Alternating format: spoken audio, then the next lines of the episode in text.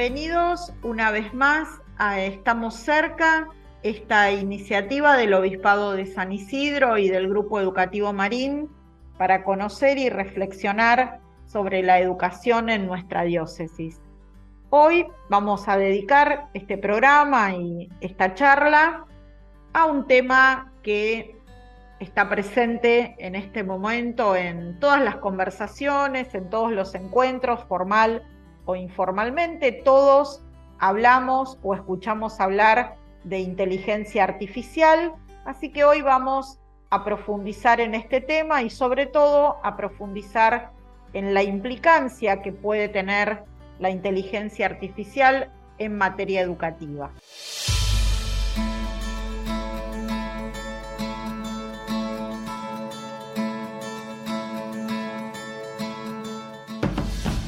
Como anticipamos en el comienzo de nuestro programa, hoy vamos a conversar con Pablo Gayassi, que se desempeña como director del Sistema Institucional de Educación a Distancia de la Universidad Católica y también es docente en la Universidad de San Isidro.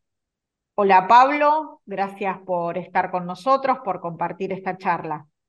Gracias a ustedes por la invitación. Bueno, hoy como de estricta actualidad, queremos eh, conversar con, vos, Pablo, queremos tratar de, entender un poco más el tema de, la inteligencia artificial y vamos a empezar preguntándote qué es, en palabras más o menos sencillas, la inteligencia artificial. Bien, una forma fácil de poder entender qué es una inteligencia artificial tal vez sea remontándonos eh, a las primeras, los primeros algoritmos o las primeras formas en que eh, las redes neuronales de alguna forma se comunican. En realidad lo que tenemos hoy en día es una velocidad que, que tienen las computadoras que pueden eh, manejar grandes datos. La inteligencia artificial existió, existe de hace mucho tiempo.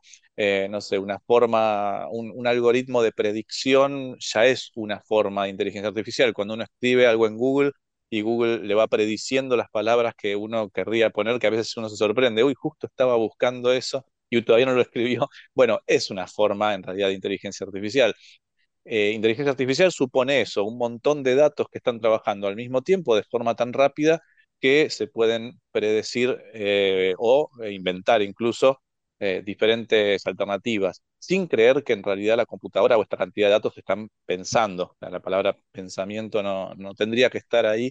Eh, por eso muchas veces, y seguramente en esta charla salga, tal vez hablemos de inteligencia asistida en lugar de inteligencia artificial, o una de las formas que puede llegar a tomar. Creo que el gran avance que se ha hecho es que eh, estos patrones algorítmicos puedan no pensar, pero sí aprender.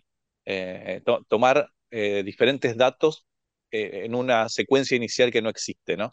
Eh, o sea, una computadora ahí puede aprender a jugar a, por ejemplo, el ajedrez, ¿no?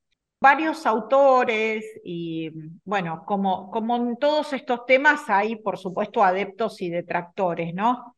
Pero varios autores hablan de la inteligencia artificial como una, una máquina capaz de, con un montón de información, eh, elaborar respuestas y algunos autores hablan, por ejemplo, del chat GPT como un loro artificial. Quien alguna vez en su vida ha visto cómo funciona o cómo, cómo actúa un loro, bueno, algunos hablan de que el chat es una especie de un loro gigante artificial.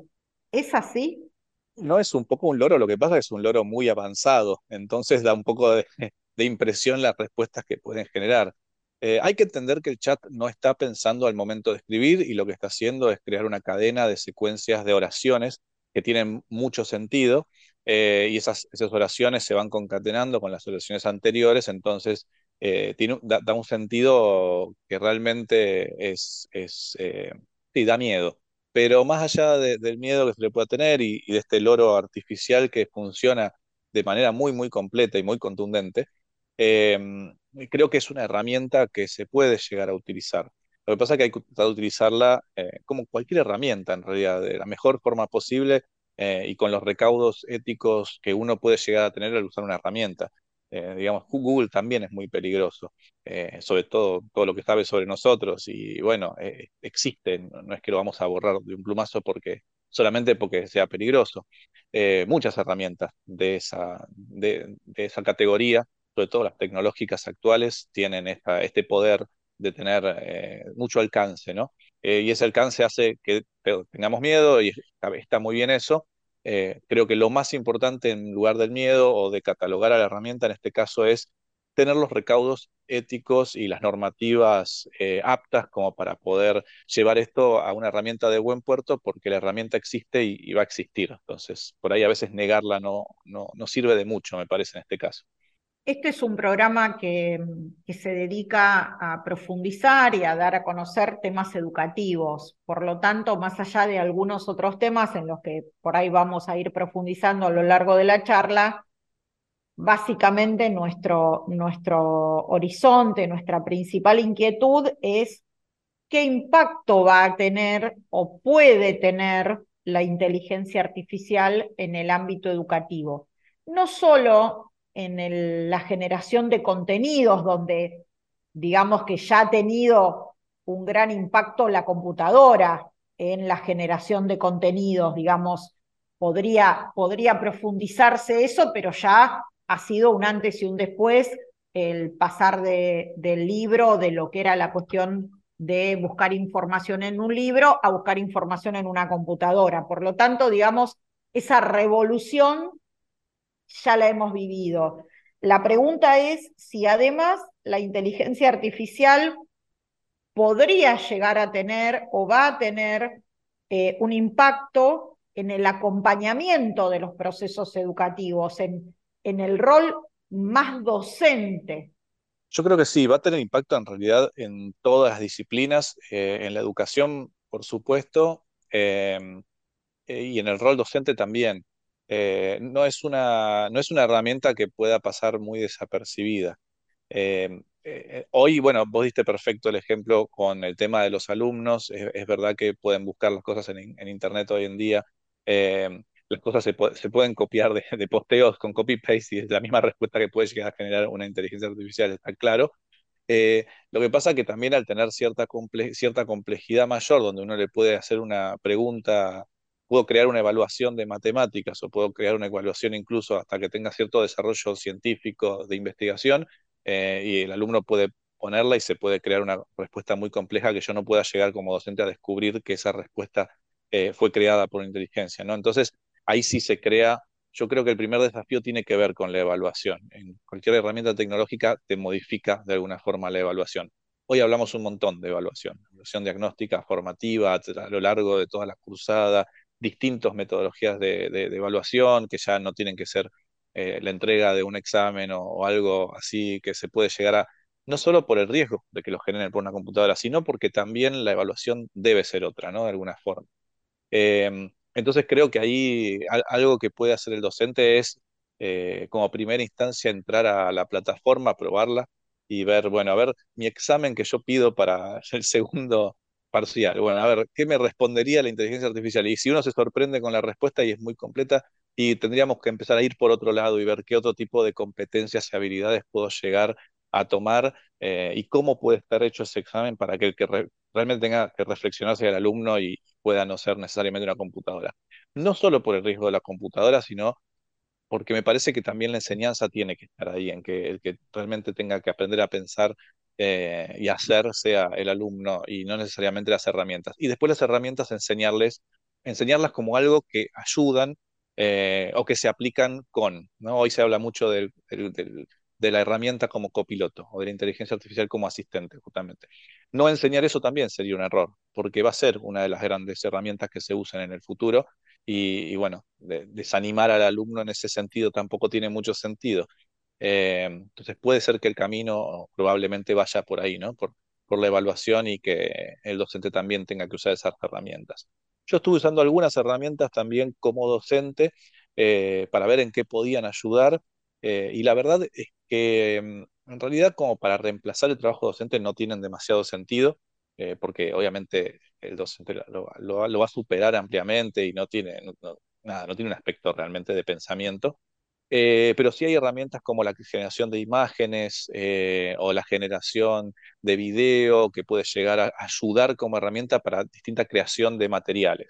Eh, hay algunos apoyos a creación de diapositivas para crear presentaciones más interesantes, de gamificación, de creación de código, que ayudan un montón a saberes que puede no tener el docente y que la herramienta ahí sí puede colaborar un montón. en ese sentido me parece que sí va a cambiar.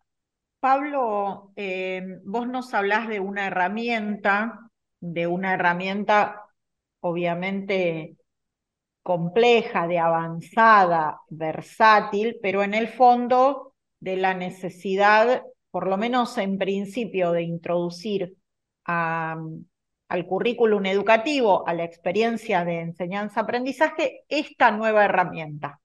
La pregunta es, eh, más política que técnica la que te voy a hacer, pero, pero me parece que es algo que vamos a tener que discutir en, en los ámbitos académicos, cómo hacemos para poder enseñar esta herramienta a todos, porque uno piensa en todo esto que vos estás diciendo, inmediatamente a los por ahí simplemente por una cuestión de que no tenemos el, el conocimiento o la expertise suficiente, pensamos esto debe salir un montón de plata.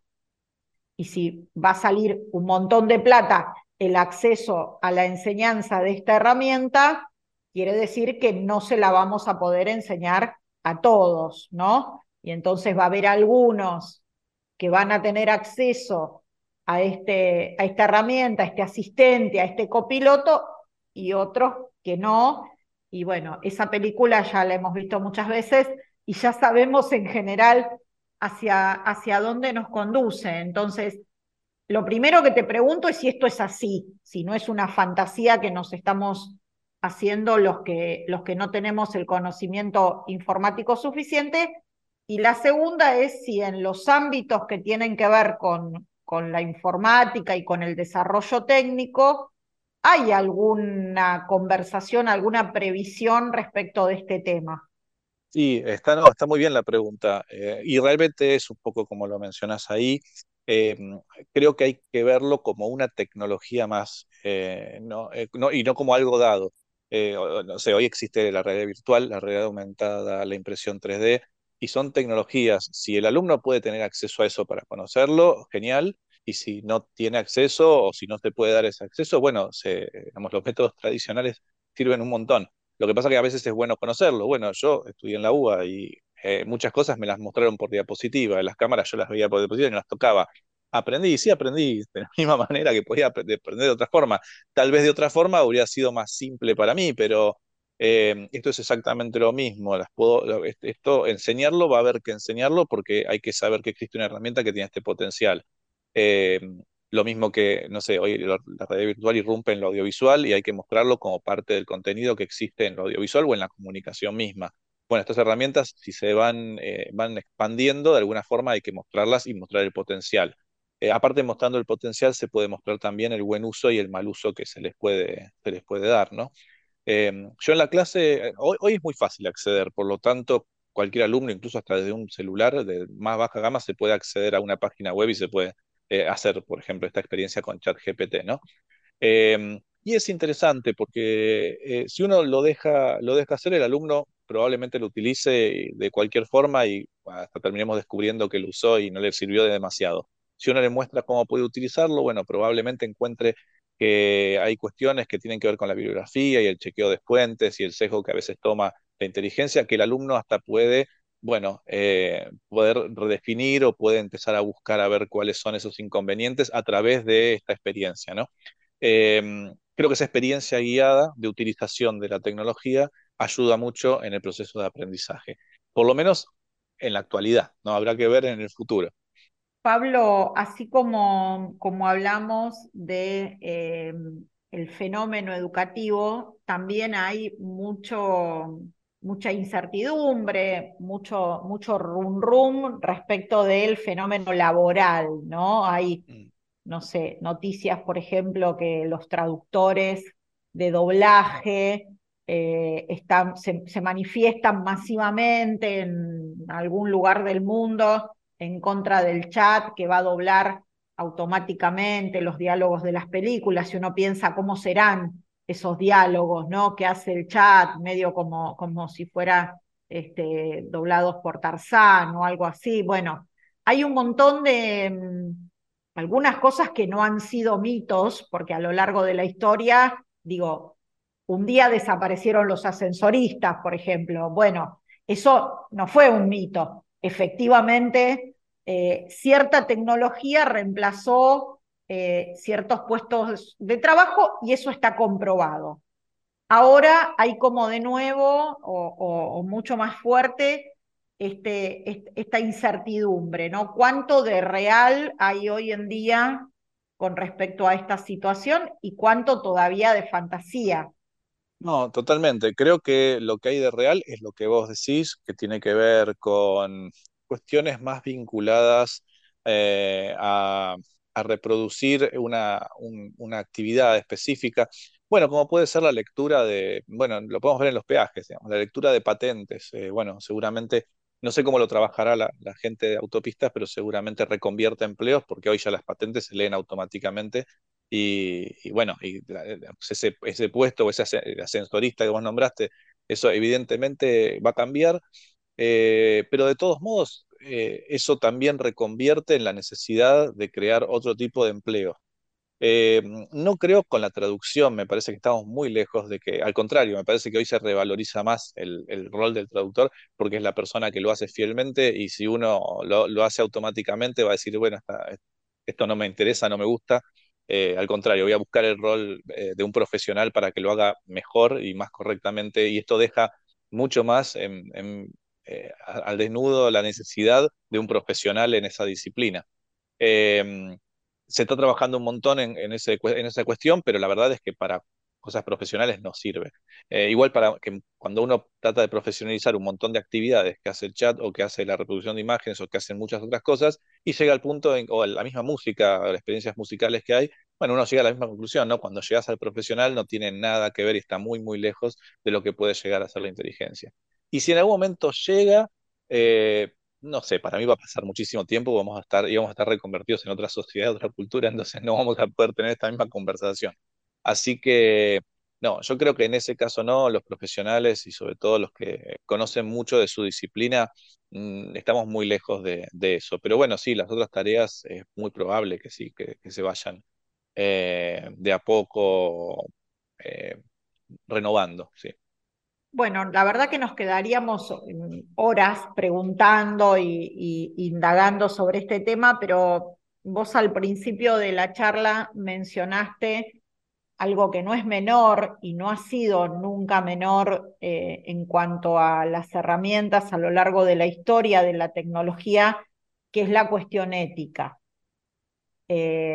La utilización ética de una herramienta que contiene tanta información y también qué qué principios éticos tiene la herramienta, no solo qué puedo hacer con esa cantidad de información que tiene, sino con qué principios éticos está hecho, eh, por ejemplo, el, el chat GPT o cualquier herramienta hoy de inteligencia artificial, por ejemplo, ¿nos puede mentir? Sí, sí, sí puede mentir, puede eh, decir información falsa. De hecho, hay un artículo, ahora no recuerdo exacto el nombre del autor, pero eh, de, derecho donde se han hecho pruebas y donde la inteligencia artificial ha hecho fallos en relación a, casos que no existían y después cuando se le preguntó, eh, dijo, bueno, lo inventé porque es un caso hipotético, digamos, puede ser, puede decir cualquier cosa, sí. La regulación, de, creo que de la plataforma eh, está en que no haya diálogos de violencia y ese tipo de cosas, pero no es una regulación que, que podamos ser conscientes de cuál es y si es realmente la mejor.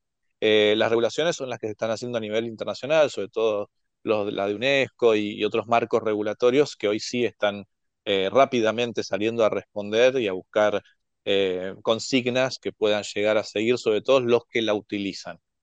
No así las plataformas, que además al, al ser OpenAI es bastante complejo el tema de la regulación.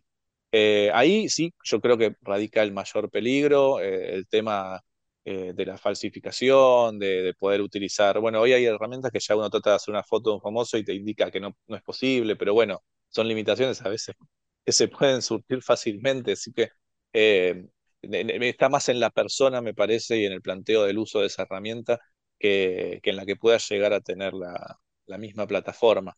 Eh, pero bueno, hay que, hay que, creo que hoy en día hay que un poco mm, poner en la balanza estas dos, estas dos grandes potencias que tiene y del otro lado estos, estos riesgos que tiene, ¿no? Desde poder falsificar una noticia eh, periodística y, bueno, crear un, un, deepfake de forma automática, eh, hasta poder ayudar en temas de inclusión, como por ejemplo crear visión eh, de elementos a través de un software. Entonces, desde decir, uy, qué bueno esto, mirar lo que se puede llegar a hacer, hasta ver, bueno, este, el futuro apocalíptico, poner eso en la balanza. la verdad que hoy no se puede ver claramente hacia dónde va, pero lo que sí podemos como personas, eh, me parece, es tratar de llevarlo hacia donde queremos eh, y justamente no dejar librado al azar eso, ¿no? Me parece. Sí, me parece que lo que más temor causa desde el punto de vista ético es eh, que se vislumbra que es una herramienta que puede cobrar mayor independencia en sí misma que herramientas anteriores. No sé, supongo que cuando este, el ser humano inventó el cuchillo, eh, también los filósofos dirían el cuchillo sirve para, para alimentarnos mejor y también sirve para matar al vecino, pero el cuchillo no parecía tener en ese momento posibilidades de desarrollarse autónomamente. Acá me parece que eh, la cuestión ética es como que tiene un salto cualitativo, es mucho más relevante, porque parecería, insisto, lo digo en potencial, un poco por ignorancia y otro poco porque estamos todavía por, por ver muchas cosas, eh, que es una herramienta que puede cobrar una, una gran independencia en muchas funciones.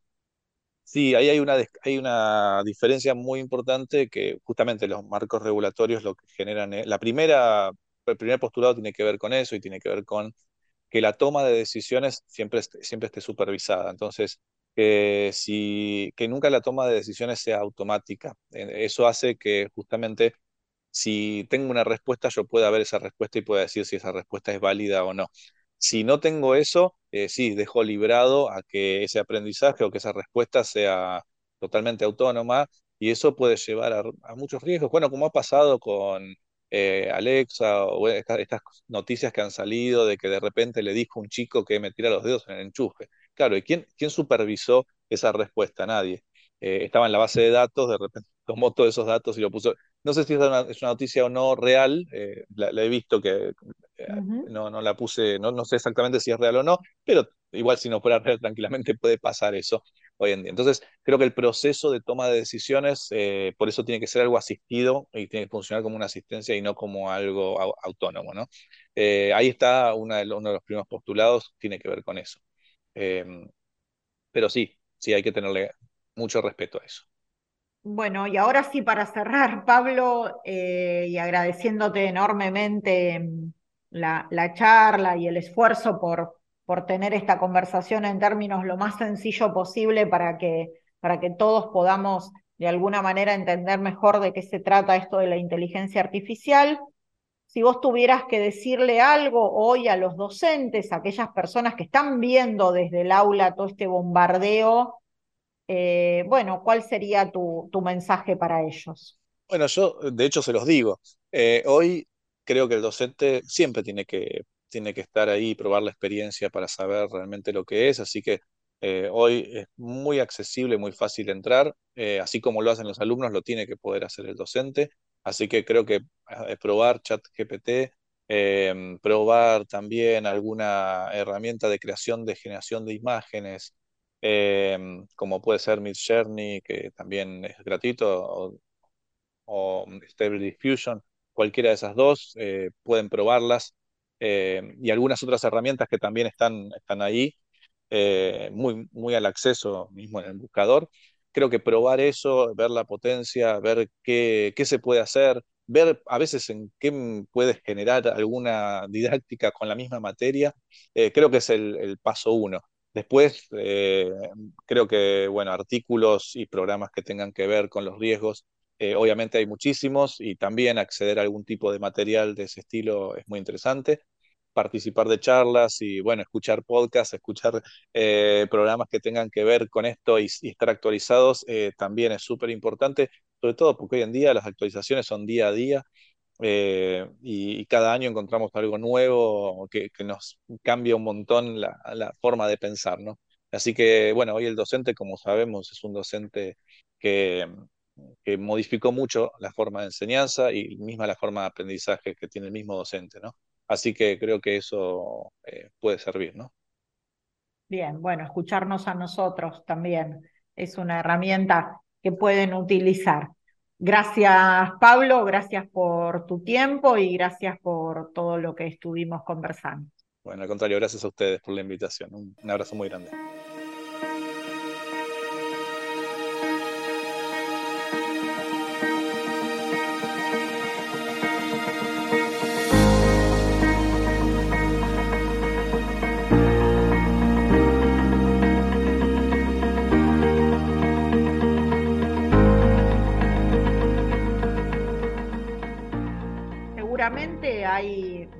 Preguntas, muchos interrogantes que quedaron en cada uno de nosotros después de, escuchar la charla con Pablo.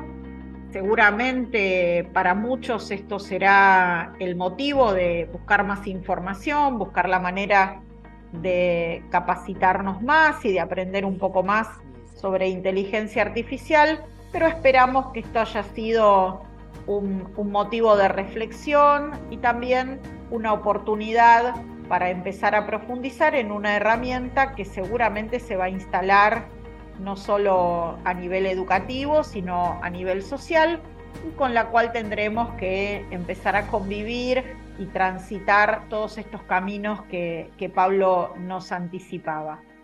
Somos Nacho Insaurraga, Maxi Jursinovic, Cecilia Vallet y estamos cerca.